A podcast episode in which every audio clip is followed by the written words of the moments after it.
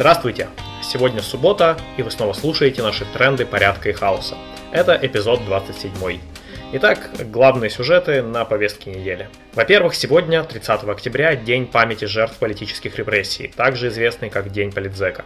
В этот день, в 1974 году, в советских лагерях началась совместная протестная голодовка политических заключенных, которая потом стала ежегодной. Как мы все прекрасно знаем, в современной России политзеков ничуть не меньше, чем в позднем СССР.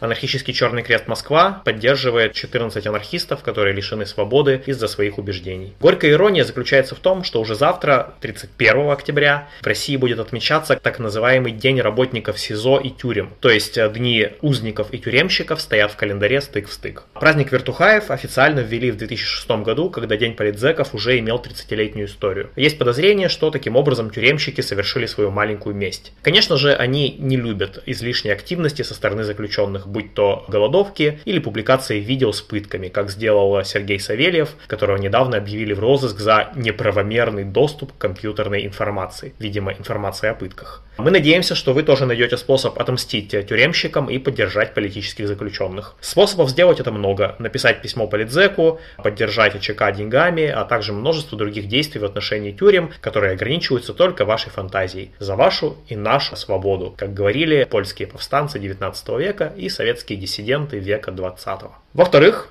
Пока Россия бьет мировые рекорды по заболеваемости и смертности от ковида, а в моргах уже заканчиваются места, Москва собирается в 2022 году потратить на массовую слежку через видеокамеры почти 10 миллиардов рублей. Это практически столько же, сколько запланировано на всю борьбу с коронавирусом. П. Приоритеты. Пусть людишки помирают, лишь бы под надзором большого брата.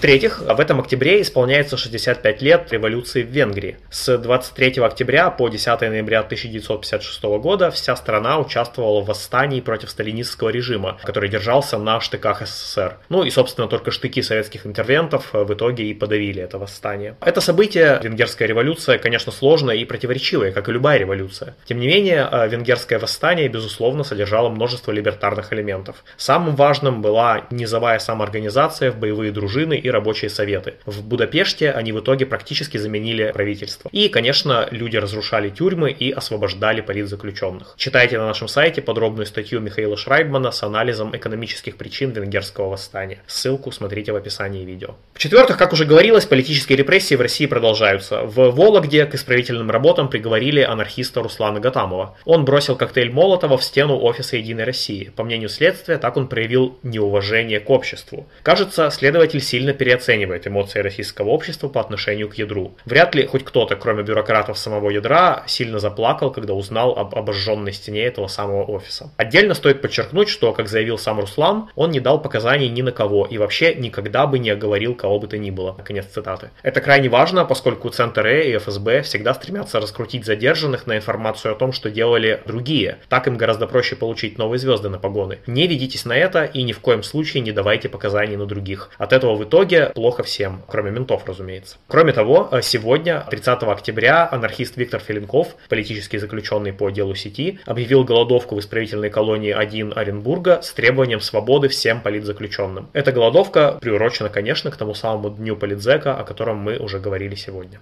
И, наконец, напоследок, э, немного смешного. В показушной Государственной Думе депутаты от КПРФ пожаловались, что вынуждены весь день ходить голодными и постоянно не доедать. На всякий случай напоминаем, что каждый дармоед в депутатском кресле ежемесячно получает зарплату около 500 тысяч рублей. Это все, что вам нужно знать об этих якобы представителях народа. С нашей анархистской точки зрения, даже если управленческие функции и делегируются кому-то, а не факт, что это вообще нужно, то такой человек уж точно не должен получать зарплату выше средней по региону. Выполнение организационных или представительских функций не должно превращаться в кормушку. Ну вот и все на сегодня. Напоминаем, что в трендах порядка хаоса участники автономного действия дают либертарные оценки текущим событиям. Слушайте нас на YouTube, на SoundCloud и других платформах. Заходите на наш сайт autonom.org, оставляйте ваши пожелания о следующих выпусках.